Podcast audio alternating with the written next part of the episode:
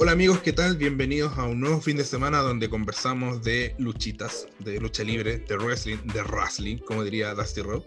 Como usted le quiera decir, vamos a estar hablando de lucha libre esta semana, como son todos los fines de semana, eh, acompañados de Wrestling Pod, que como es común, no voy a estar solo, voy a estar acompañado de varios amigos, eh, entre ellos Daniel, ¿qué te pareció esta semana Dynamite?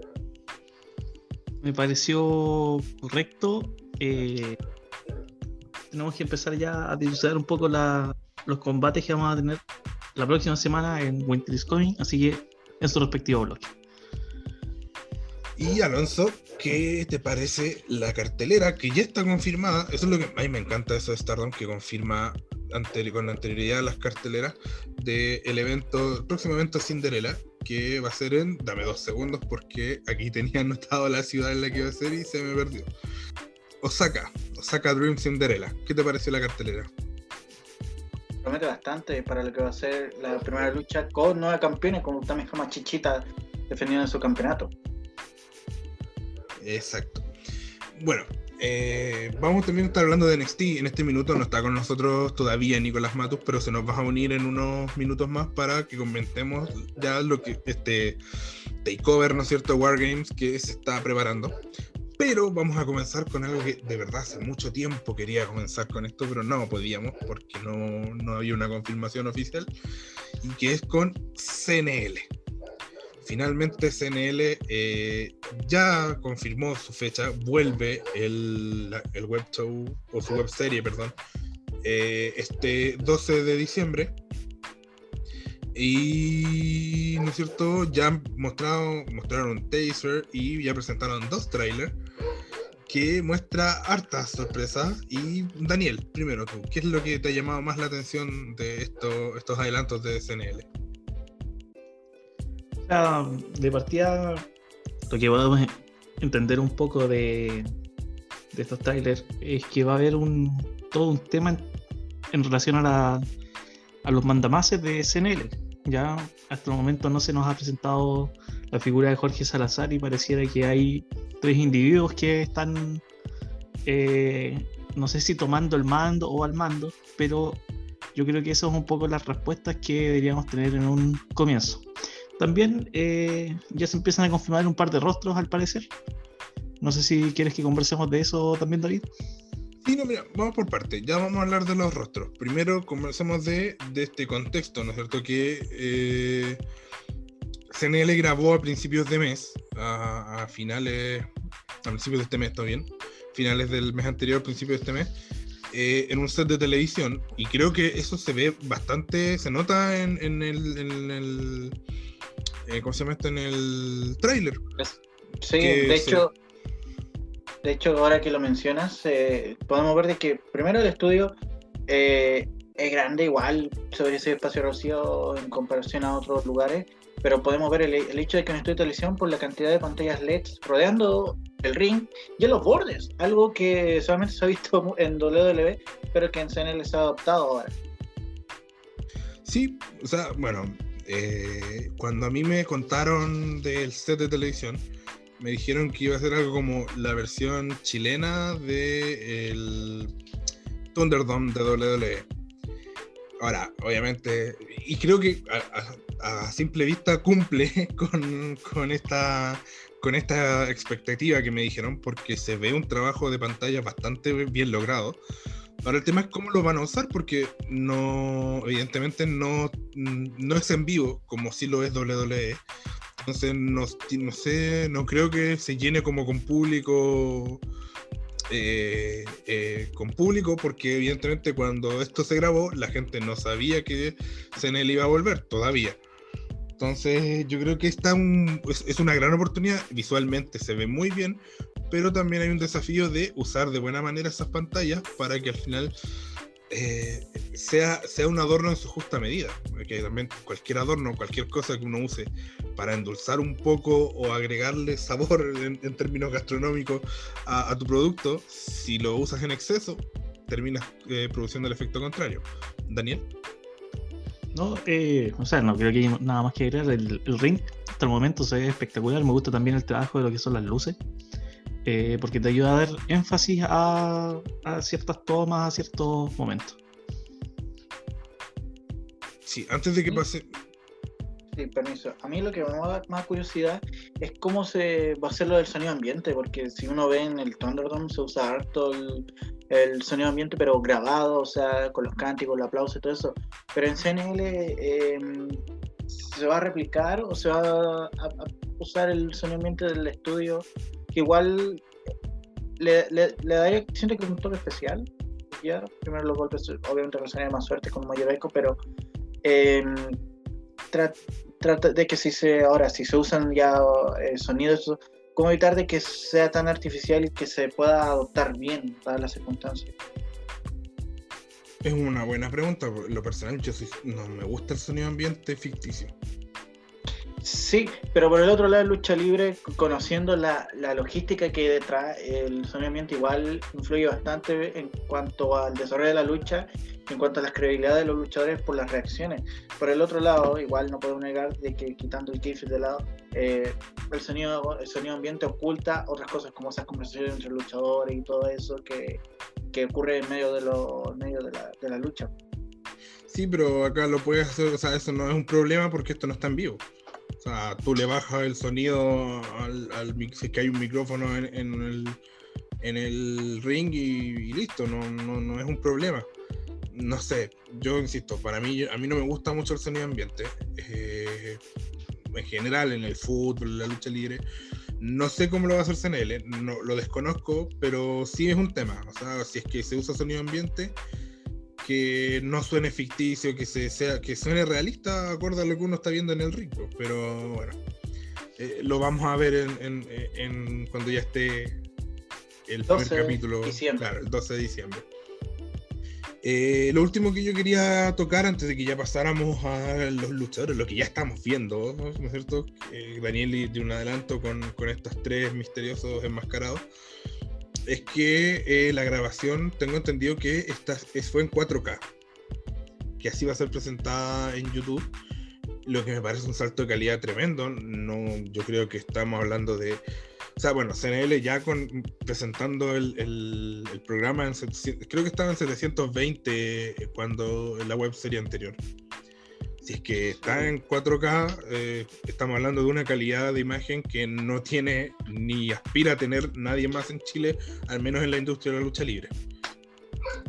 Bueno, como dijo Daniel, y te cedo la palabra para que nos comentes, también pudimos ver varios luchadores.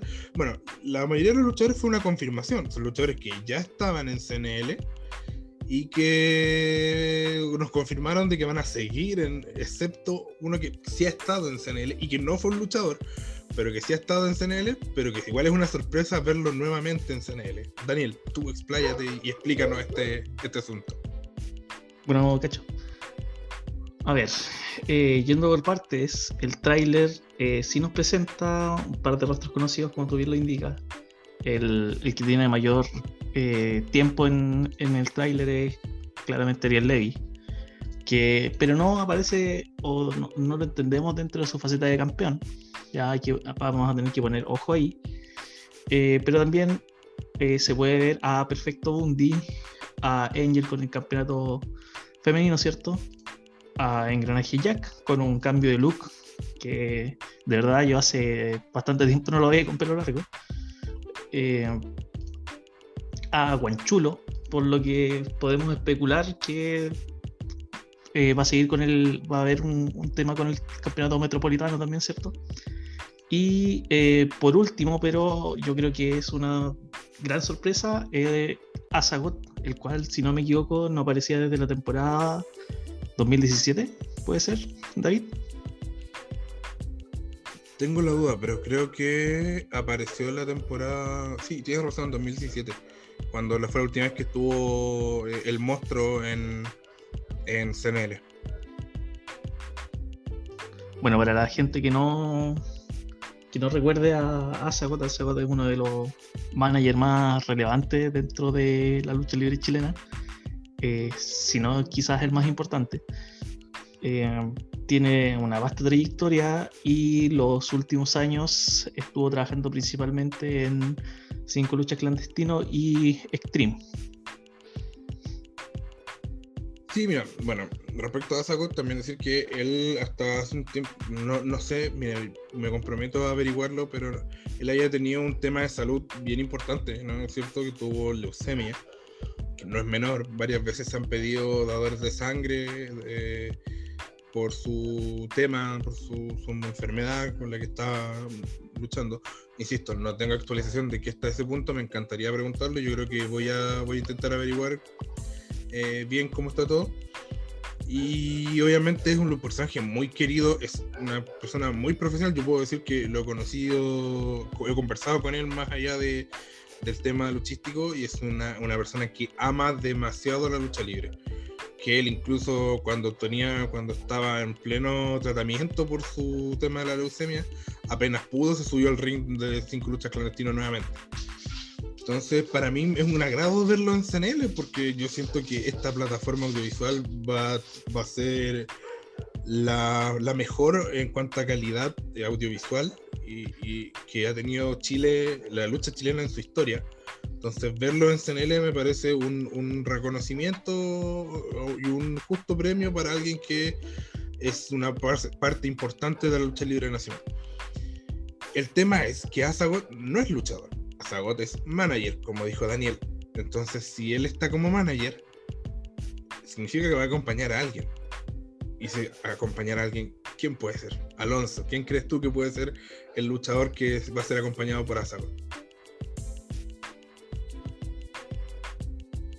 No sé, no, me atrevo a decir, es que dado, dado cómo es él, eh, viendo lo que sabemos de los luchadores que están confirmados, eh, las opciones son bastante limitadas, así que no me atrevo a, a, tirar algún nombre. Espérate, antes de darte la palabra, Daniel, yo creo que lo podemos limitar a tres opciones. Una, lo contrataron solo como manager para acompañar a algún luchador que ya estaba en CNL. Que lo dudo, porque también el tema de que el, personaje de Asagot eh, está como ajustado a un tipo específico de luchador. Dos, sí, pues por eso. Dos, eh, y con esta me la juego, es que Azagot en CNL siempre ha estado junto a XL o el monstruo. Son el, la misma persona, un personaje, solo distinto personaje. Pero ese es el, el, ha sido el manager de él. Vuelve para ser el manager de él. O tres, va a haber un debut en CNL eh, o un redebut de que alguien, aparte de XL, que tiene que ver también con este personaje como de Carnaval de Sangre, se llamaba en clandestino, y, y Asagot va a ser el, el, manager. Ahora sí, Daniel. mira, yo, yo justamente iba a mencionar eso, que Asagot el último tiempo trabajó como eh, manager de esta facción llamada Carnaval de Sangre, ¿cierto? La cual cuenta con dos luchadores que ya estuvieron en CNL, ¿ya? Y, eh, pero también podría, como tú dices, ser un dude ahora. ¿Y cuál yo creo que podría ser otra opción?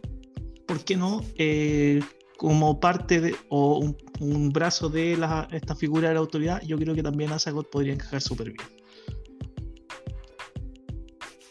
No me lo había planteado y creo que sí, mira, podría ser porque esta figura de autoridad con estas máscaras como bien... A mí me hacen, bueno, ya vamos a hablar de esta figura de autoridad, pero, pero sí, podría ser como el representante dentro de, del show, en el, no solo afuera, en, puede ser.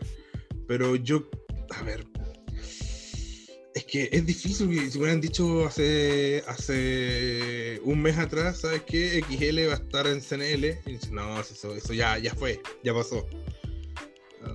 Yo entiendo que ellos no hay una, no hay una mala relación. XL nunca ha dicho nada malo de CNL. En CNL no, la gente de CNL nunca se refirió mal a XL. Pero uno pensaba que ya habían, los caminos eran distintos. Pero luego de ver a Azagot, eh, yo siento que, que es una posibilidad y sería una noticia bien importante tener a XL en CNL, pero lo vamos, lo vamos a saber ya el día 12. Alonso, ¿algo ibas a decir algo? Eh, no, no, era algo más de, detrás de escena. Ok, y ya, para ir cerrando con CNL, eh, esta figura, estas tres figuras enmascaradas que a mí me asemejan como a esto, a comillas, terroristas corporativos. No, terroristas en el sentido de que hay gente que infunde terror, pero me, hace, como a figuras corporativas como bien de la sombra. Como que no, quieren que conozcan su identidad, que tienen ahí, son dueños de un producto y no les gusta cómo se maneja, y así que empiezan a hacer toda una telaraña para, para cambiar esta, esta y, lo que dijo Daniel Daniel, lo que me parece más relevante, más allá de que ya vamos a conocer, bueno, insisto, el 12 vamos a ver cuál es el perfil de estos tres sujetos, pero lo que me parece más relevante es lo que dice Daniel, que votan el cinturón de CNL a la basura. Entonces, ¿qué nos dice esto? Que ya no va a haber cinturón máximo en CNL, que habrá uno nuevo. Daniel, bueno, ya un, poquito tomando el, tema de esta figura, eh, no sé, a, mí me agrada el, look. ¿ah? Creo que no sé si es algo original o no, porque son las máscaras Honey, eh, pero eh, se ve muy bien en, esos trajes de Eterno. y sí, el tema del campeonato yo creo que va a ser lo, lo más relevante. Ahora, si no hay un título máximo, ¿a qué aspira el luchador en CNL? preguntémonos eso. Eh, yo creo que puede ser una de las incógnitas más importantes dentro de esta nueva temporada. Yo lo veo más como una lucha de poder, dado cómo terminó la temporada antes de la pandemia con, con Jorge Salazar, este rol protagónico, em, casi dictatorial dentro de la estructura de la de CNL. Entonces yo creo que esas tres personas yo creo que buscan, en un término muy coloquial, revolver el gallinero, imponer una suerte de revolución, nuevas reglas para regir y ver cuánta gente, porque yo creo que van a buscar gente, van a buscar luchadores que sean miembros, si que hay una facción, yo creo que sí, y tratar de causar caos dentro de CNL para lo que va a ser esta nueva web series. Yo creo que más que revolución, ya que son tipos corporativos, los que evidentemente no les debe gustar una revolución, eh, yo creo que quieren poner un régimen. Yo creo que esa es la palabra correcta, un, un, nuevo régimen en CNL. Pero bueno, yo creo que habrá cinturón. Eh, evidentemente no me imagino a CNL sin un cinturón porque eh, la estructura de CNL es bien clásica, ¿no es cierto? O sea, el que lleva el campeonato de CNL es la cara de CNL y ellos siempre se han manejado de esa forma, que a mí me, gusta, me parece la correcta, es la que más me agrada. Eh, entonces el tema es, ¿qué va a pasar? O sea, tenemos, tendremos cinturón nuevo, lo más probable, y eh, ¿cómo se va a definir? ¿Van a despojar a Ariel Levy derechamente de este cinturón? O, va a haber, no sé, e, esa es mi, mi gran incógnita. ¿Cómo se va a definir quién va a ser el portador de este cinturón? Daniel, ya porque vamos cerrando y pasemos a Stardom. No, una teoría loca nomás. Esas máscaras son japonesas. Yo creo que el chino y chileno está detrás de todo esto. ya, bueno, eh, todo, todo, todo, todo. Bueno, pueden revisar lo, la, eh, no solo lo que ha sucedido en los trailers, sino que también todas las medidas tomadas, que es algo muy importante, ¿no es cierto? Las medidas tomadas eh, sanitarias tomadas por CNL para el momento de las grabaciones. Todo esto también lo pueden revisar en nuestro sitio, wrestlingpod.com. Y nada, vamos a estar informando de cualquier cosa que pase en CNL y ojalá que llegue luego el 12 para que podamos comentar el primer capítulo. Eh, vamos ahora a pasar a Stardom, ¿no es cierto? Y que tiene un evento. Tiene un evento este día. Eh, un evento, bueno, Stardom todos los fines de semana tiene eventos, pero los eventos principales va a ser este eh, día 20 de diciembre, ¿no es cierto? Que es el... Eh, Saca Dream. Osaka Dream Cinderella, gracias. Mira, voy a dar primero las luchas menos importantes de manera rápida para que vamos, pasemos a las importantes en honor al tiempo, pasemos a, las principales. Ya, la lucha por el campeonato Future of Stardom, una lucha de, de, una triple amenaza, ¿no es cierto? La campeona Maika contra Saya Ida y Saya Kamitani una lucha en pareja entre eh, Konami y Natsuko Tora contra Rijo y Ruaka. Eh, otra lucha en pareja vía Priestley con Saki Kachima contra Natsupoi y Himeka. Y por el campeonato High Speed, Asumi contra Mei o Oshizuki. Que es de Marvelous, ¿no es cierto? Esta empresa japonesa. Y tenemos, ya, ahora pasamos con las luchas importantes y Alonso, voy a pedir tu opinión de esto. Una lucha 3 eh, contra 3 de eliminación, una, lucha que ha sido titulada como el quiebre de Stardom, con signo de interrogación, ¿no es cierto? Preguntando si es que el, perdón, el quiebre de Stars, perdón, perdón, Alonso, tienes razón. Y por un lado va a estar eh, Mayu Watani, la, ¿no es cierto? la luchadora principal de Stars, con Goki Hendet y Starlight Kid, mientras que por el otro lado Tam Nakano, Mina Chirakawa y Unagi Sayaka, esta nueva participante que fue la que provocó este quiebre, ¿no es cierto? Y Alonso, ¿qué piensas? ¿Este es el fin de Stars y tenemos, tendremos una nueva facción kawaii? Yo creo que no. Yo creo, yo creo que no, que Stars va a seguir por un tiempo más, porque viendo el desarrollo de, los problemas de estas animosidades del grupo, yo creo que es más probable que en vez de romper Star, yo creo que es más fácil que Tam Nakano haga su propia facción sin tener que terminar romper, rompiendo otra, porque ya desde que se une con Chirakawa, que empiezan primero a ver esta química desde que forman Dream Age, eh, y obviamente yo creo que ella quiere salir por su cuenta, quiere destacarse, quiere dejar de estar bajo la sombra de, de Mayu Watani dentro del liderazgo de Stars, pero, por el otro lado... Te interrumpo. ¿Ah? ¿Es posible fundar una nueva facción sin hacer un quiebre en Stars? Porque no pueden pertenecer a dos facciones. O sea, si ellos fundan una nueva facción, va, a haber un quiebre en Stars. Ah, no, sí, sí, claro. Pero me, decía en el sentido de que yo creo que eh, eh, la situación, esta animación se puede haber llevado de mejor forma. Eso quería decir. Porque si tú ves un descontento que empezó primero con la llegada de Unai, luego con unos tweets borrados de Mayu Watani, que es algo bastante inusual de ella, porque ella eh, su personalidad es tan más amigable, más abierta, más eh, respetuosa y que muestra su descontento mediante redes sociales que, y que al rato borre ese mensaje, dice bastante de lo que está con la situación puede que el, mi argumento inicial sido redundante, pero por el otro lado yo creo que eh, independiente del resultado, va a seguir Stars. Obviamente Tanaka no va a querer seguir despegándose de su forma. O también puede haber, eh, podría haber una división eh, usando una metáfora entre como lo que es Inti Gimani. Está Inti Gimani e Inti Gimani histórico. En este caso sería con Stars. Stars 1 y Stars Dream Age. Oye, pero podría ser como un delete dentro del Bullet Club, no sé. Por ahí, sí. Sí, porque tampoco si tú ves, eh, Tam Nakano no tiene un liderazgo tan fuerte como para arrastrar tanta gente, en especial con Stars, porque si tú ves, Starlight Kid está muy apegada a Mayu Watani y lo mismo que Goki Gende. Ya, mira, para que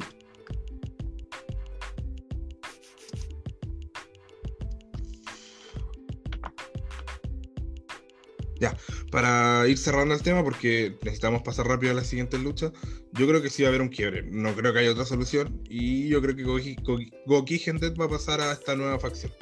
Pero lo vamos a ver todo ese día, ¿no es cierto? Ese día 20.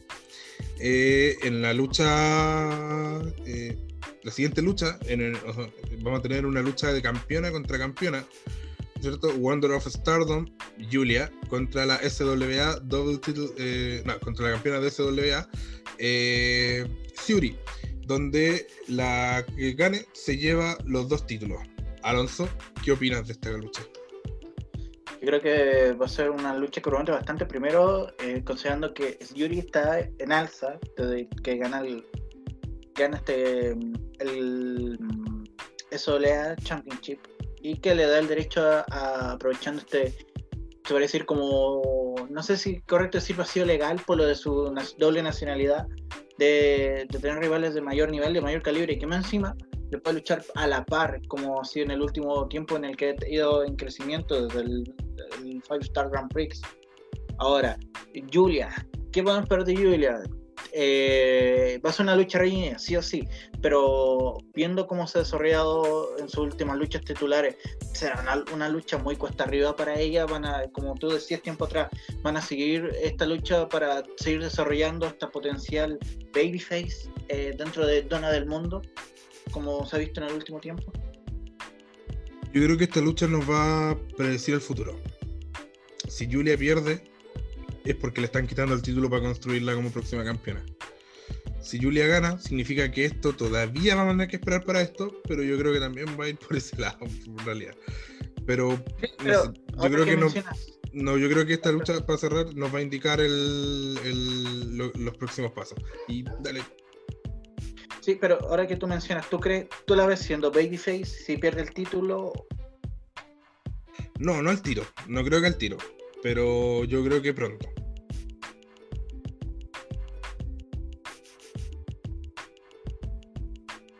pasamos a la última lucha, porque en honor al tiempo.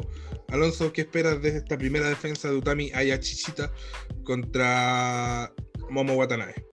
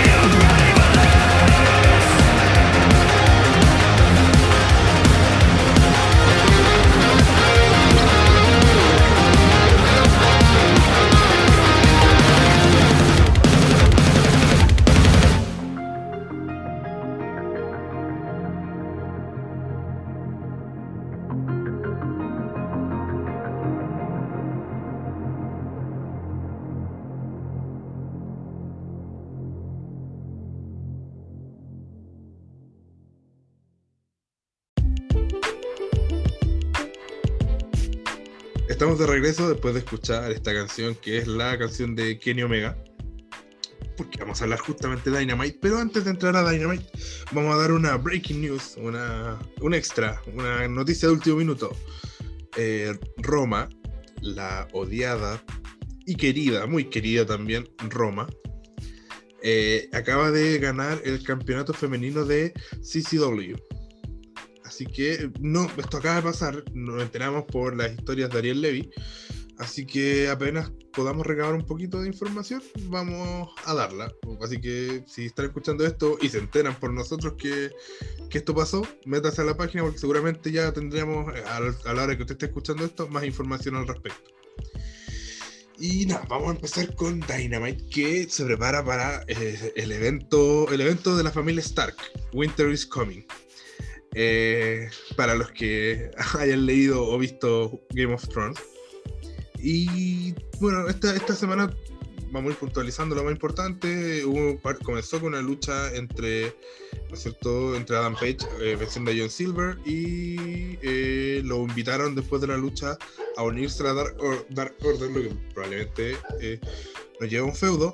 Y pasamos a el primero, lo primero importante que pasó esta, esta semana.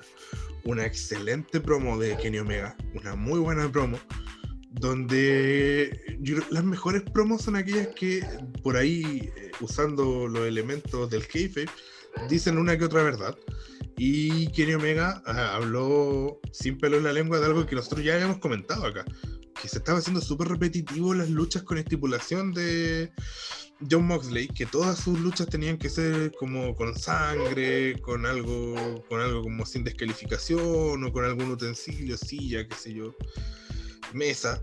Y Omega, eh, aparte de las típicas, te voy a vencer, yo soy el, voy a volver a ser el The Cleaner, dice en un momento, le dice, pues, o tengamos una lucha de, hagamos, tengamos wrestling, no, no sillas, no mesa, veamos quién es el mejor a ras de la luna, sobre el ring.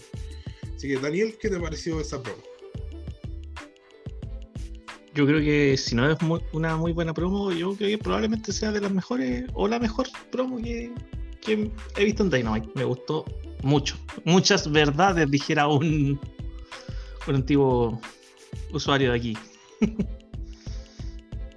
claro, o sea, yo creo que es que, es que en el fondo era, es así, o sea, si nosotros lo comentamos.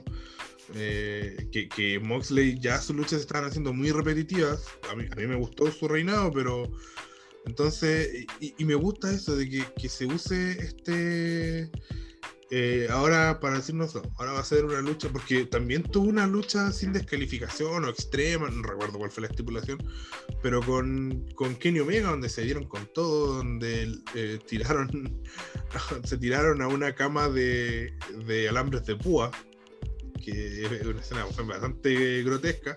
Un saludo a Superhuman 123. y y ahora no, pues ahora tengamos una lucha de lucha libre. O sea, ya, si queréis ser campeón, bacán. Y bacán que tengáis todas estas luchas extremas o con estipulación. Pero también ser campeón ganando un combate clásico de lucha libre. Eh, bueno, pasamos a lo siguiente: que eh, la próxima semana en Winter is Coming, eh, Darby Allin y Cody Rose nuevamente van a ser equipo para enfrentarse a Hobbs y Ricky Stark. Hobbs es, ¿no es? Powerhouse Hobbs, eh, el nuevo integrante del equipo de Taz. Y tras esta, tras una victoria fácil, ¿no? un squash de Hobbs, Tax expresa su fastidio porque cree que el campeonato de el campeonato FTW eh, tiene que ser reconocido. Le molesta que no signifique nada y que no sea reconocido y sale a escena Cody Rose que le dice así como un poco irónico, sí, sé que voy a exponerle eh, tus inquietudes a los directivos. Por lo que Taz lo ataca con un candado al cuello y lo que provoca eh, que la Nightmare Family acuda a, a su rescate. Y volvemos a algo que hablábamos siempre. Eh, yo encuentro que estuvo bien buqueado como Darby Allin pasa a ser el campeón de TNT pero ya llevamos dos semanas en las que Darby está más preocupado de ser compañero de Cody Rose que defender su campeonato. ¿Volvemos a ponerlo en el sitial de el peor, el campeonato peor buqueado del mundo? Yo creo que no, yo creo que todavía sigue siendo el campeonato norteamericano, norteamericano de NXT. No concuerdo contigo, si en el fondo eh, él debería ser o el campeón o, no estar preocupado de ser el, segundo de Cody en estos momentos. Al final el Cody pasó de ser el campeón a tener a ser el, amigo del campeón o, tener un protegido. Claro, es, que es la gran revolución de lucha libre.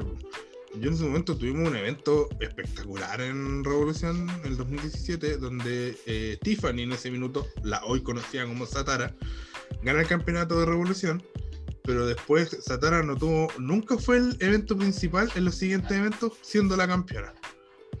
claro, el campeón hoy es, es Darby pero en este feudo no pasa por Darby no es el motor del feudo, no gira en torno a Darby o sea, el... ¿a quién ganó el campeonato? O sea, ese feudo que está teniendo en estos momentos Cody eh, contra el Team Taz pudo haber sido cualquier otro compañero. Exacto. Y, lo que sí me gusta, lo que encuentro que está bastante bien, es que por fin ya eh, Cody deja de tratarnos como idiotas y reconoce porque le dice a Taz, voy a darle tus requerimientos al, a, la directiva, porque Cody es parte de la directiva de Dynamite. Entonces dejemos de tratar de buquearnos como underdog, porque es imposible que seas un underdog si eres parte de la directiva. Bueno, vamos, perdón el minuto de enojo. Eh, bien, voy a pasar a, otra porque. Eh, ya, no voy a hablar de la lucha femenina porque no tuvo una. No, ya, dijimos que no vamos a hablar de eso hasta que. Hasta que. Nos den un motivo. ¿Sí, Daniel? Oye, yo quería decir que la lucha en tag, eh, se lució. Yo creo que fue tremendo match, la verdad.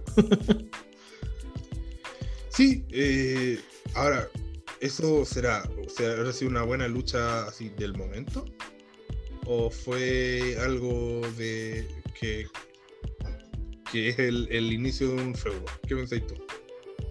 No, yo creo que es una lucha más, ¿no? No, no creo que el feudo pase por ahí. Bueno, de todas maneras, la próxima semana vamos a tener a Jericho con, enfrentando a Frankie Casseri. Así que, que lo que debe ser una muy buena lucha. Eh, ya para ir cerrando, eh, ¿no es cierto? El evento principal fue eh, The Butcher y The Blade, que todavía son están al, lado de Eddie, Kingston, contra Pac y Phoenix, el de Triangle, ¿no es cierto? Junto con Penta Cero Miedo. Ganan The Butcher y The Blade por la, la distracción de, de Bunny, ¿no es cierto? Y Eddie Kingston le deja la victoria servida y cuando ellos continúan atacando, sale a escena Lance Archer, que eh, hace el salve y así despide el programa, ¿no es cierto? Uniéndose a esto, a, este equipo o a este Dead Triangle. A ver, voy a dar mi opinión primero. Yo creo que fue una muy inteligente forma de sacar a Eddie Kingston de, la pelea por el cinturón. Lo dijimos que Eddie Kingston es la persona que más sobre ha puesto el campeonato de, de All Elite Wrestling, pero el tema es, después de esto, ¿cómo hacemos que Eddie Kingston se olvide del campeonato? ¿No es cierto? Si acaba de decir que él lo era todo y además que es un heel, vuelve Pac, se lleva de vuelta a dos de sus amigos, Phoenix y Penta el Cero Miedo. Entonces, en el momento cuando eh, Kenny Omega eh, llega Kenny a Omega a, a reclamarle, perdón, eh, llega John Moxley a reclamarle a Eddie Kingston si, él fue quien lo atacó la semana pasada. Y Eddie Kingston le dice, hermano, yo estoy en otra. Eh, yo estoy en este minuto eh, preocupado de, de Pac. ¿No es cierto? Entonces, tú sabes quién te atacó. Yo estoy preocupado de Pac. Entonces es una excelente manera de cómo Eddie Kingston saca su atención del campeonato, porque se tiene que poner ahora eh, todo su puente en este, este equipo este que, que, vuelve, que es el Dead Triangle entre Pac, Phoenix y Penta Cero Miedo. Daniel, ¿algo que decir al respecto? Mm, me gustan los tintes que está agarrando el feudo. Em, sí, lo que comentábamos hace un par de semanas, yo no sé si está estas facciones están empezando a acumular gente como para un match o un feudo más largo o, o hacia dónde terminará apuntando porque en algún momento tenemos que tenemos que acabar la rivalidad, pero para cuando tengamos un, siguiente enfrentamiento por un campeonato, ¿cierto? ¿O cuál es el objetivo final de todo esto?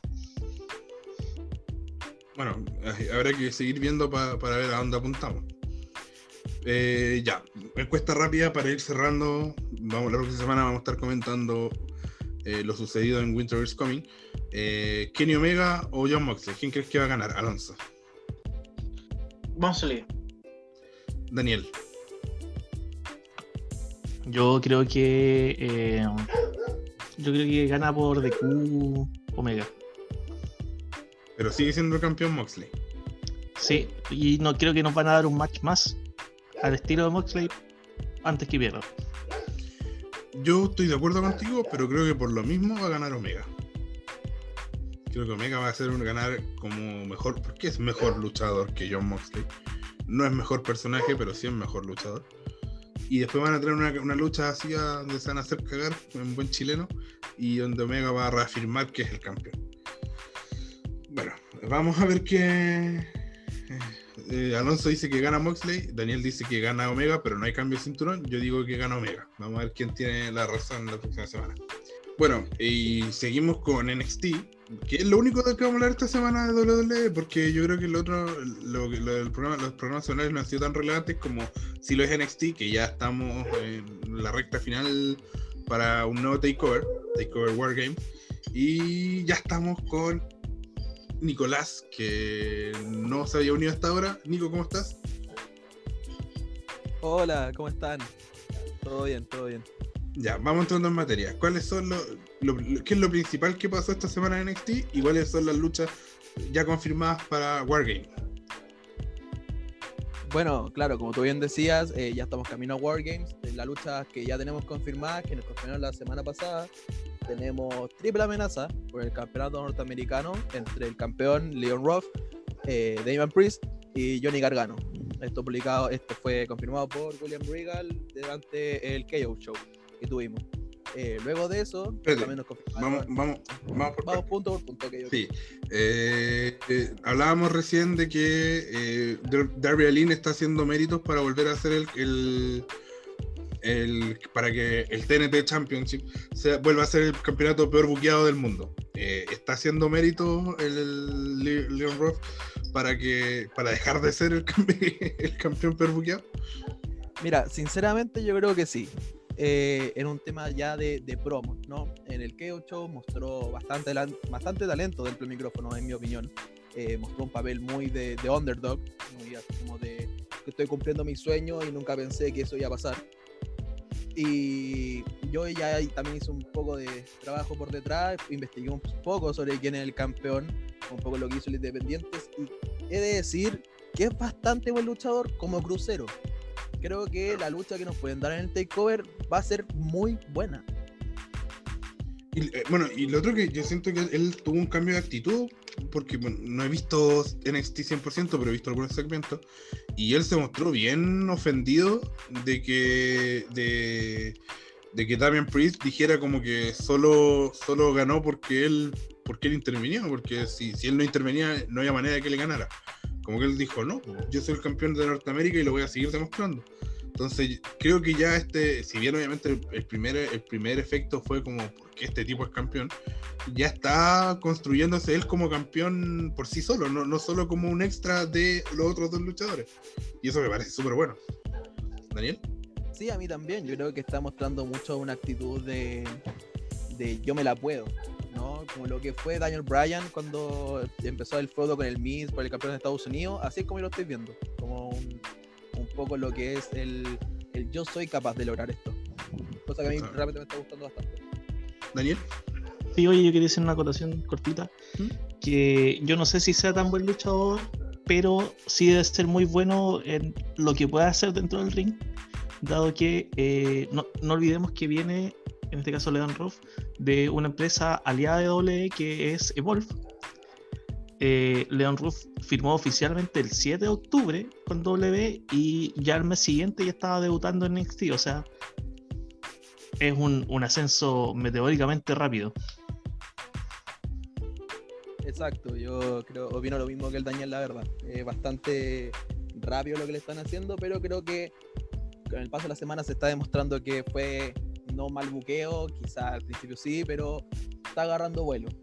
Como bien te decía, esperemos que el próximo takeover nos cierre la boca a todos y digamos, ok, Leon Rob se merece ser campeón. Yo realmente voy a que retiene. Ya, entonces, ¿qué, es lo otro que nos que ofrece este takeover? Eh, lo otro que nos ofrece el takeover es las la dos luchas dentro de la jaula de Wargames, tanto la femenina como la masculina. Dentro de la femenina ya tenemos un equipo listo, que es el equipo de la Ruda, que es el equipo de Candice LaRae. Eh, sería Candice LaRae, Tony Storm, que hizo su cambio a Hill la semana pasada, atacando a Ember Moon, eh, Raquel González y Dakota Kai. Dentro del equipo de Shotzi Blackheart aún no sabemos nada, pero lo más seguro es que Ember Moon se una a su equipo. Por lo menos ahí tendría un integrante. Y el otro equipo, eh, o sea, hablando ya dentro de lo que es el World Games masculino, tendremos la Undisputed Era en contra de em, el equipo de Pat McAfee, los campeones de pareja, Oni Lorcan y, Danny Burke, y, y Pete Dunne. Y la semana pasada Pete Dunne tuvieron la clásica, ya clásica lucha de escalera para ver quién tiene la ventaja dentro de Wargames. Y Pete Dunne ganó con ayuda de una persona enmascarada que aún no se sabe si es que es Pat McAfee o no es Pat McAfee. Ya, vamos por parte en el caso de las mujeres. Eh, ¿Qué te ha parecido esta construcción? A mí yo, leí un comentario, no sé si estoy de acuerdo porque no, no, no, puedo, no puedo dar mi opinión 100% porque no, como te digo, no he visto eh, entero NXT. Pero decían que hay últimamente hay demasiado eh, turn, demasiado cambios de face a heel, heel a face, y eso muchas veces denota como falta de ideas eh, creativas.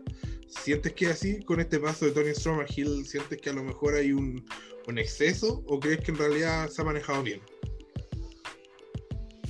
Yo realmente con el cambio de Tony, claramente no me lo esperaba. Yo realmente esperaba que estuviera dentro del equipo de Blackheart.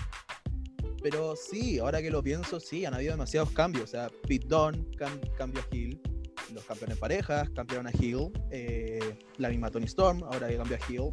Entonces puede ser, no sé si es que falta de ideas, quizás sea una sorpresa, es que hay muchos faces, pero, pero sí, puede llegar a ser que sean demasiados cambios.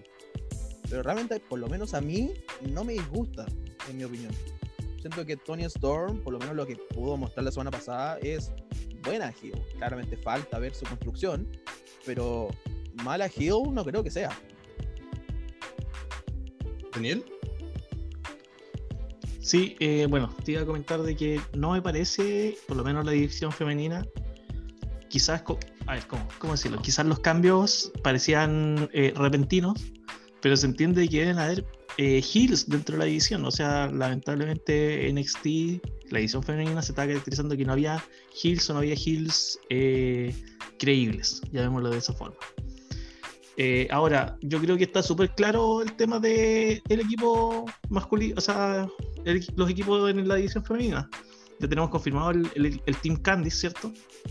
Con Candice LeRae, Dakota Kai, Raquel González y Tony Stone. Y el Team Chotzi, yo creo que van a ser básicamente Chotzi y las tres face más importantes de la división. Que en este caso eh, debería ser eh, este fue Tigan Nox, ¿cierto? Rhea Ripley. Eh, Rhea Ripley. Y. Oh, hoy se me fue el nombre. Eh, posiblemente Yochirai, que la atacaron la semana pasada. Más que También. Nox, Tigan Nox sigue con su lesión del ligamento detrás de la rodilla. yo creo que yo me iría más por Yochirai. El tema es que tiene un abanico. Claro, Claro. Y bueno, la, última lucha que confirmaron la semana pasada de que se va a hacer en Takeover, supongo que va a ser el fin de la rivalidad entre Dexter Loomis y Cameron Grimes en una lucha de Correa. Sí, Sinceramente es una lucha que a mí no me llama la atención. El feudo yo desde Halloween Havoc que lo encuentro sumamente extraño. Supongo que esa es la idea, pero no soy fan del feudo. Yo creo que Cameron Grimes debería estar luchando por el campeonato norteamericano, sinceramente. Claro. Bueno, eh, puede ser usado como lucha eh, de distensión, por si una manera, una lucha que, te permita pasar entre de una a otra. Eh, no lo sé, pero es algo que generalmente NXT no hace. ¿cierto? Como que en en NXT todas las luchas son relevantes, como que no hay luchas para para eh, rellenar por una manera, pero pero puede ser, bueno, habrá que verlo para poder dar una, una, idea, pero si tú quieres el que ve más a fondo NXT y dices que no, no te llama la atención el feudo, porque puede ser una buena lucha, pero, pero no está haciendo un aporte dentro de las dos horas del programa semanal. Claro, es que igual puede ser una percepción mía, sinceramente. Yo siento que Dexter Loomis está siendo un personaje increíble, pero como te digo, quizás sea una percepción mía. Puede ser que haya gente del público que dice, este feudo me llama la atención. Eh, otro que quería comentar es que aún no nos confirman nada lo que va a ser el campeonato de NXT. Finn Balor volvió hace dos semanas, eh, la semana pasada se hizo un video promocional de él, pero nadie sabe si es que va a haber retador, si es que va a defender el campeonato.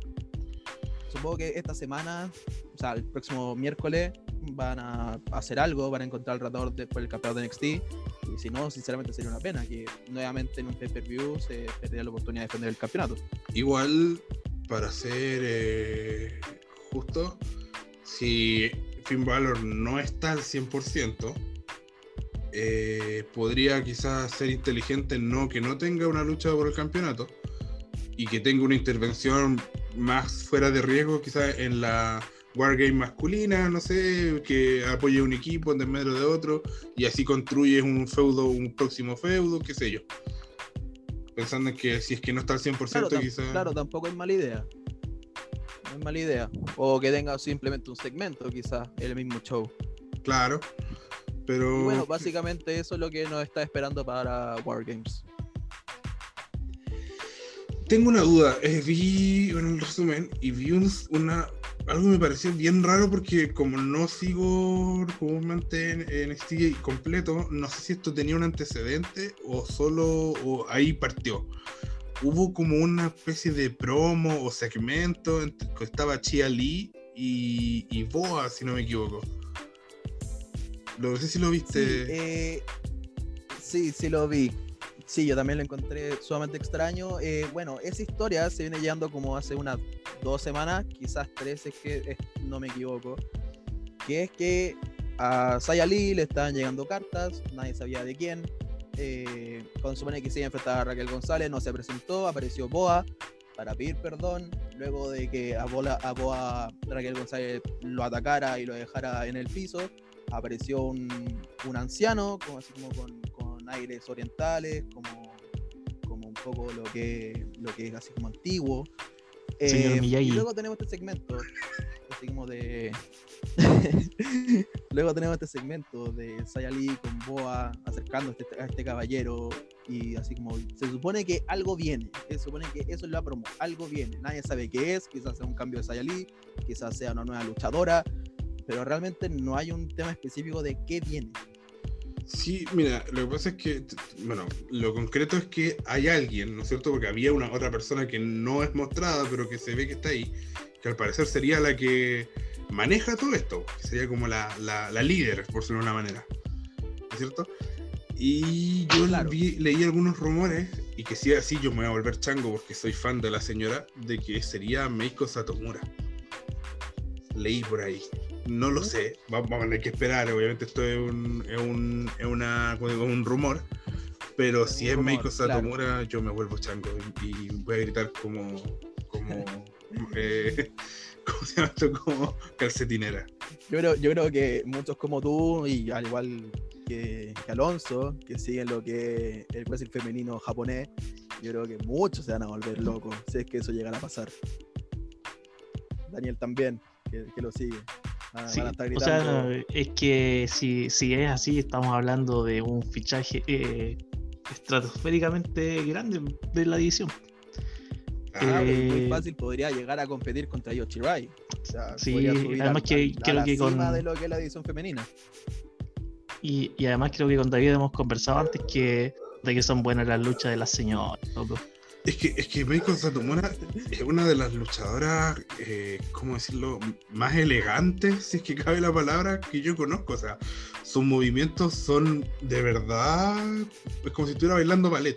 Así yo lo comparo de esa manera. O sea, Eh, yo creo que yo no he visto a alguien de ese, de ese nivel de mi vida desde el Daniel Bryan más, eh, más técnico. Obviamente después Daniel Bryan mutó su estilo porque eh, lo requería, el, necesitaba un estilo nuevo por lo que lo requería el personaje que se fue construyendo a, partir de Daniel Bryan.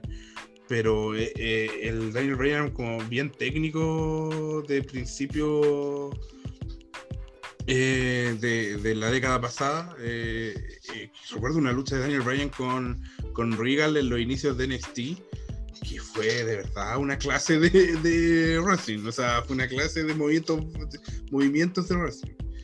Y, y, en ese sentido es un, sería un tremendo aporte porque además es una luchadora que no necesita cinturones.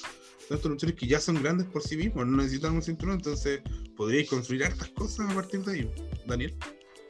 No, y además de que no, no, necesita un cinturón, no necesita mayor presentación de historia, ¿cachai? Claro. O sea, tú hablas de Meiko Satomura y ya participó en W y todos saben quién es. Claro. No así si fuese una nueva figura que más encima tienes que presentar y vaya a darte unas dos o tres semanas en eso. Claro. Claro, y las personas que no tengan el, el conocimiento de quién es esta señora, con simplemente una lucha de exhibición contra uno de los, todos los talentos femeninos que tiene NXT, está listo. Claro. Bueno, ojalá sea. No, así que ojalá sea. Eh, bueno, creo que no hay algo más que comentar de Nexilla para ir cerrando este, este programa. Sí, nada más de NXT. Estamos emocionadísimos por Wargame. Esperemos, veamos qué pasa esta semana y vamos con todo.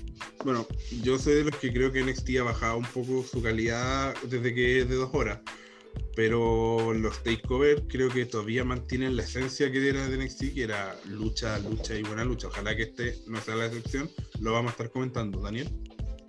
Debo decirte que me provoca cositas cuando Regal dice Wargames. Yo me emociono, yo me emociono. Eh, bueno, esto fue NXT. Eh, vamos ya a ir cerrando este programa. Eh, hablamos de hartas cosas esta semana. Tuvimos lucha chilena por fin. Eh, los invitamos a que revisen nuestro sitio y que vayan, si nos sigan escuchando semana a semana, vamos a estar todo esto que estamos comentando, lo vamos a ir complementando obviamente con el pasar de la semana. ¿Alguien tiene algún algo que decir, algún, alguna info, no? Bueno, gracias. Sí, arigato Muchas gracias, Alonso. Muchas gracias, Daniel. Que te vaya bien. Yo nada que decir, feliz que vuelva a CNL. Y nos vemos. Pues, tengan una muy buena semana y quiero cerrar este programa de una forma quizá un poco más solemne. Eh, quiero cerrar eh, dándole un afectuoso saludo a Jorge Fuentes, eh, un colaborador de nuestro sitio y en lo personal un gran amigo. Eh, bueno, no solo colaborador, sino que es una persona, una de las personas importantes de nuestro sitio, que es uno de los que en este minuto más ha mantenido en pie la página y más eh, publicaciones da y más actualizaciones tiene.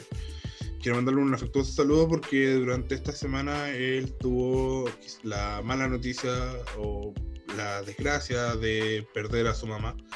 Eh, los detalles los voy a guardar por respeto a Jorge. Así que solamente quiero cerrar dándole un afectuoso abrazo, un gran saludo. Eh, te queremos mucho, Jorge. Eh, obviamente esto me imagino que es difícil, pero bueno, la vida nos entrega estas pruebas y tienes todo nuestro apoyo y todo nuestro cariño. Un abrazo, nos vemos y ojalá que la próxima semana pueda él estar con nosotros.